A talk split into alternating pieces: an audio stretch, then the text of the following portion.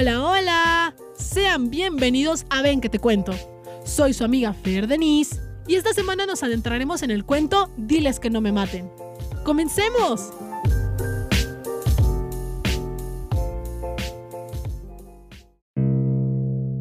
Y diles que no me maten, Justino. Anda, vete a decirles eso. Que por caridad, así diles. Diles que lo hagan por caridad. No puedo. Allí hay un sargento que no quiere ni oír hablar nadita de ti. Haz que te oiga. Date tus macas y dile que para sustos ya estuvo bueno. Dile que lo haga por caridad de Dios.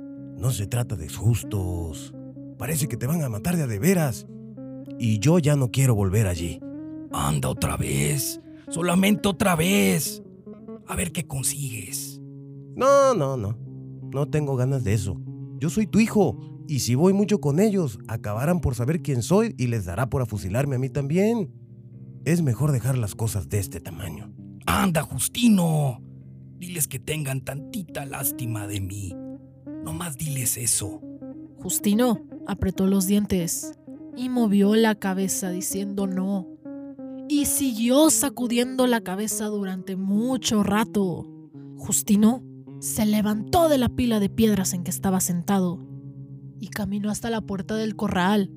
Luego se dio vuelta para decir, Voy pues. Pero si de perdida me afusilan a mí también, ¿quién cuidará de mi mujer y de los hijos? La providencia, Justino. Ella se encargará de ellos. Ocúpate de ir allá y ver qué cosas haces por mí. Eso es lo que urge. Lo habían traído de madrugada. Y ahora era ya entrada la mañana. Y él seguía todavía allí, amarrado a un horcón, esperando. No se podía estar quieto. Había hecho el intento de dormir un rato para apaciguarse. Pero el sueño se le había ido. También se le había ido el hambre. No tenía ganas de nada, solo de vivir. Ahora que sabía bien a bien que lo iban a matar, le habían entrado unas ganas tan grandes de vivir como solo las puede sentir un recién resucitado. ¿Quién le iba a decir que volvería aquel asunto tan viejo, tan rancio, tan enterrado como creía que estaba? Aquel asunto de cuando tuvo que matar a Don Lupe.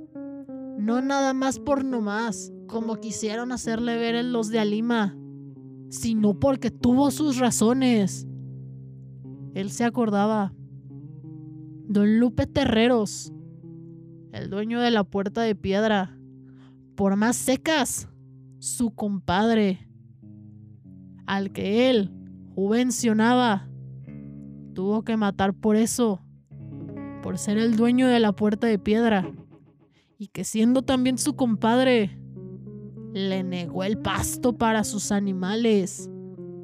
Primero se aguantó por puro compromiso, pero después, cuando la sequía, en que vio cómo se le morían uno tras otro sus animales hostigados por el hambre, y que su compadre don Lupe seguía negándole la hierba de sus potreros, entonces fue cuando se puso a romper la cerca y arrear la bola de animales flacos hasta las paraneras para que se hartaran de comer. Y eso no le había gustado a Don Lupe, que mandó a tapar otra vez la cerca para que él, juvencionaba, la volviera a abrir. Así, de día se tapaba el agujero y de noche se volvió a abrir. Mientras el ganado estaba allí, siempre pegado a la cerca, siempre esperando. Aquel ganado suyo, que antes nomás se vivió oliendo el pasto, sin poder probarlo. Y él y Don Lupe alegaban y volvían a alegar, sin llegar a ponerse de acuerdo. Hasta que una vez, Don Lupe le dijo, Mira, Juvencio, otro animal más que metas al potrero y te lo mato. Y él contestó, Yo no tengo la culpa de que los animales busquen su acomodo. Ellos son inocentes. Ahí si se laiga si me los mata. y me mató un novillo. Esto pasó hace 35 años, por marzo, porque ya en abril andaba yo en el monte corriendo del exhorto. No me valieron ni las 10 vacas que le di al juez, ni el embargo de mi casa para pagarle la salida de la cárcel. Todavía después se pagaron con lo que quedaba nomás por no perseguirme, aunque de todos modos me perseguían. Por eso me vine a vivir junto con mi hijo, a este otro terrenito que yo tenía y que se nombra Palo de Venado. Y mi hijo creció y se casó con la nuera Ignacia y tuvo ya ocho hijos. Así que la cosa ya va para viejo. Y según eso, debería estar olvidada. Pero según eso, no lo está. Entonces yo calculé, con unos 100 pesos quedaba arreglado todo. El difunto don Lupe era solo, solamente con su mujer y los dos muchachitos todavía de agatas. Y a la viuda pronto murió también, disque de pena. Y a los muchachitos se los llevaron lejos, a donde unos parientes. Así que por parte de ellos no había que tener miedo. Pero los demás se atuvieron a que yo andaba exhortado y enjuiciado para asustarme y seguir robándome. Cada vez que llegaba alguien al pueblo me avisaban, por ahí andaban unos furecos, jovencio, y yo echaba pa'l monte, entreverándome entre los madroños y pasándome los días comiendo verdolagas. A veces tenía que salir a la medianoche, como si me fueran correteando los perros. Eso duró toda la vida. No fue un año ni dos, fue toda la vida. Y ahora habían ido por él, cuando no esperaba ya nadie, confiado en el olvido en que lo tenía la gente, creyendo que al menos sus últimos días los pasaría tranquilos. Al menos esto, conseguiré con estar viejo, me dejarán en paz. Se había dado esa esperanza por entero. Por eso era que le costaba trabajo imaginar morir así, de repente, a estas alturas de su vida, después de tanto pelear para librarse de la muerte, de haberse pasado su mejor tiempo tirado de un lado para otro, arrastrado por los sobresaltos. Y cuando su cuerpo había acabado por ser un puro pellejo correoso, curtido por los malos días en que tuvo que andar escondiéndose de todos. Por si acaso, lo había dejado hasta que se le fuera su mujer. Aquel día en que amaneció con la nueva de que su mujer se le había ido, ni siquiera le pasó por la cabeza la intención de salir a buscarla. Dejó que se fuera, sin indagar para nada ni con quién ni para dónde, con tal de no bajar al pueblo. Dejó que se le fuera como se le había ido todo lo demás, sin meter las manos. Ya lo único que le quedaba para cuidar era la vida. Y ésta la conservaría a como diera lugar. No podía dejar que lo mataran. No podía. Mucho menos ahora. Pero para eso lo habían traído de allá, de palo de venado. No necesitaron amarrarlo para que lo siguiera. Él anduvo solo únicamente maniatado por el miedo. Ellos se dieron cuenta de que no podía correr con aquel cuerpo viejo, con aquellas piernas flacas como sicuas secas, acalambradas por el miedo de morir, porque a eso iba, a morir, se lo dijeron. Desde entonces lo supo comenzó a sentir esa comenzón en el estómago que le llegaba de pronto. Siempre que veía de cerca la muerte y que le sacaba el ansia por los ojos y que le hinchaba la boca con aquellos buches de agua agria que tenía que tragarse sin querer. Y esa cosa que le hacía los pies pesados, mientras su cabeza se le ablandaba y el corazón le pegaba con todas sus fuerzas en las costillas. No, no podía acostumbrarse a la idea de que lo matarán. Tenía que haber alguna esperanza. En algún lugar podría aún quedar alguna esperanza. Tal vez ellos se hubieran equivocado. Quizá buscaban a otro juvencionaba y no al juvencionaba que era él. Caminó entre aquellos hombres en silencio, con los brazos caídos. La madrugada era oscura, sin estrellas. El viento soplaba despacio. Se llevaba la tierra seca y traía más, llena de ese olor como de orines que tiene el polvo de los caminos. Sus ojos, que se habían apenuscado con los años, venían viendo la tierra, aquí, debajo de sus pies, a pesar de la oscuridad. Ayer la tierra estaba toda su vida, 70 años de vivir sobre ella, de encerrarla entre sus manos, de haberla probado como se prueba el sabor de la carne. Se vino largo rato desmenuzándola con los ojos, saborando cada pedazo, como si fuera el último, sabiendo casi que sería el último. Luego, como queriendo decir algo, miraba a los hombres que iban junto a él.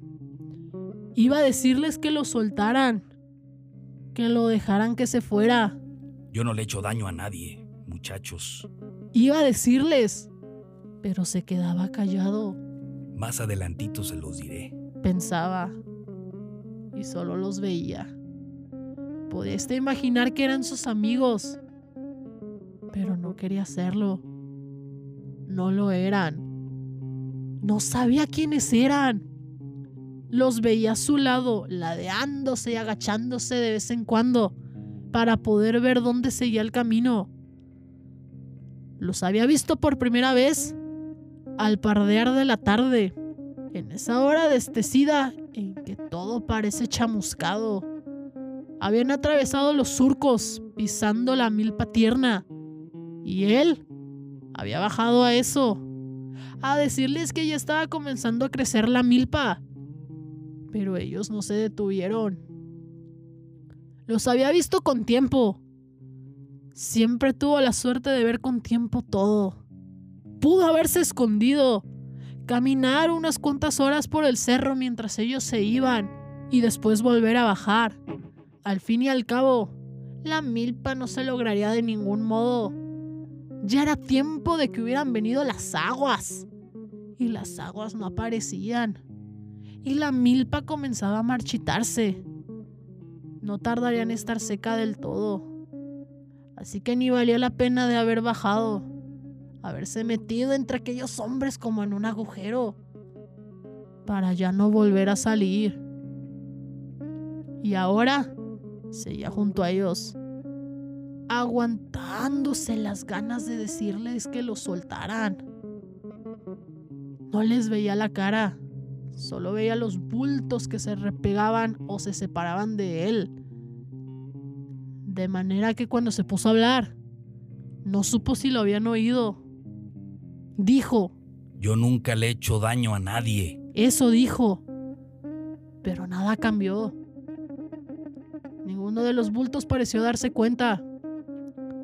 Las caras no se volvieron a verlo. Siguieron igual como si hubieran venido dormidos. Entonces, pensó que no tenía nada más que decir, que tendría que buscar la esperanza de algún otro lado.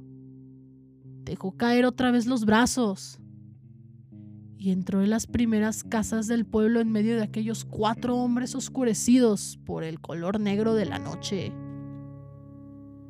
Mi coronel, aquí está el hombre. Se habían detenido delante del boquete de la puerta.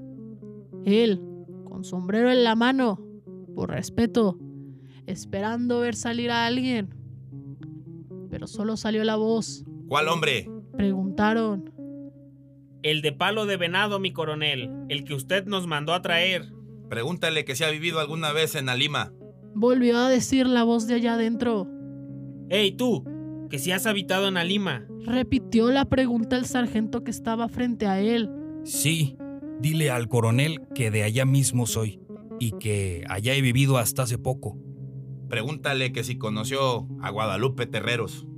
Que que si conociste a Guadalupe Terreros. ¿A don Lupe? Sí, sí. Dile que sí lo conocí. Ya murió. Entonces, la voz de allá adentro cambió de tono. Ya sé que murió. Dijo, y siguió hablando como si platicara con alguien allá, al otro lado de la pared de carrizos. Guadalupe Terreros. Era mi padre. Cuando crecí y lo busqué, me dijeron que estaba muerto. Es algo difícil crecer sabiendo que la cosa de donde podemos agarrarnos para enraizar está muerta. Con nosotros, eso pasó. Luego supe que lo habían matado a machetazos clavándole después una pica de buey en el estómago. Me contaron que duró más de dos días perdido y que cuando lo encontraron tirado en un arroyo, todavía estaba agonizando y pidiendo el encargo de que le cuidaran a su familia. Esto, con el tiempo, parece olvidarse. Uno trata de olvidarlo. Lo que no se olvida es llegar a saber que el que hizo aquello está aún vivo, alimentando su alma podrida con la ilusión de la vida eterna. No podría perdonar a ese, aunque no lo conozco, pero el hecho de que haya puesto en el lugar donde yo sé que está, me da ánimos para acabar con él. No puedo perdonarle que siga viviendo. No debía haber nacido nunca.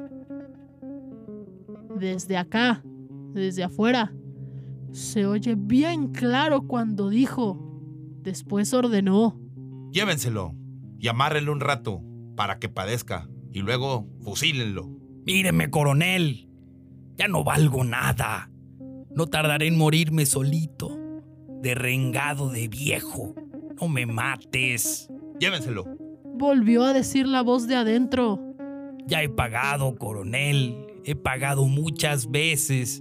Todo me lo quitaron. Me castigaron de muchos modos. Me he pasado cosa de 40 años escondido como un apestado, siempre con el pálpito de que en cualquier rato me matarían. No merezco morir así, coronel. Déjeme que al menos el Señor me perdone. No me mates. Diles que no me maten. Estaba allí, como si lo hubieran golpeado, sacudiendo su sombrero contra la tierra, gritando. Enseguida la voz de allá adentro dijo, Amárrenlo y denle algo de beber hasta que se emborrache para que no le duelan los tiros. Ahora, por fin, se había apaciguado. Estaba allí arrinconado al pie del horcón. Había venido su hijo Justino. Y su hijo Justino se había ido. Y había vuelto. Y ahora otra vez venía. Lo echó encima del burro. Lo apretaló bien apretado al aparejo para que no se fuese a caer por el camino. Le metió su cabeza dentro de un costal para que no diera mala impresión. Y luego le hizo pelos al burro y se fueron, arrebiatados, deprisa, para llegar a Palo de Venado todavía con tiempo para regalar el velorio del difunto. Tu no eres los nietos te extrañarán. Iba diciéndole. Te mirarán la cara y creerán que no eres tú. Se les afigurará que te han comido los coyotes cuando te vean con esa cara tan llena de boquetes por tanto tiro de gracia que te dieron.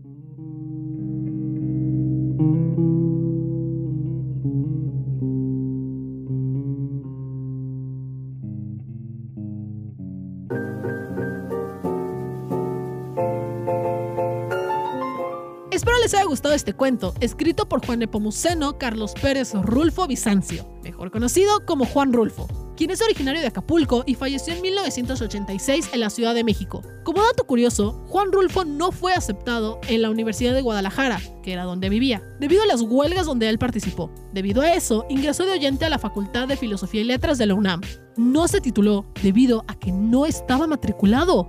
No se olviden de seguirnos en nuestras redes sociales. Nos encuentran en Spotify como Ven que te cuento, Facebook como Radio Televisión de Veracruz, YouTube como RTV en línea, Twitter e Instagram como RTV Veracruz. Nos vemos la próxima semana aquí en Ven que te cuento. Bye bye.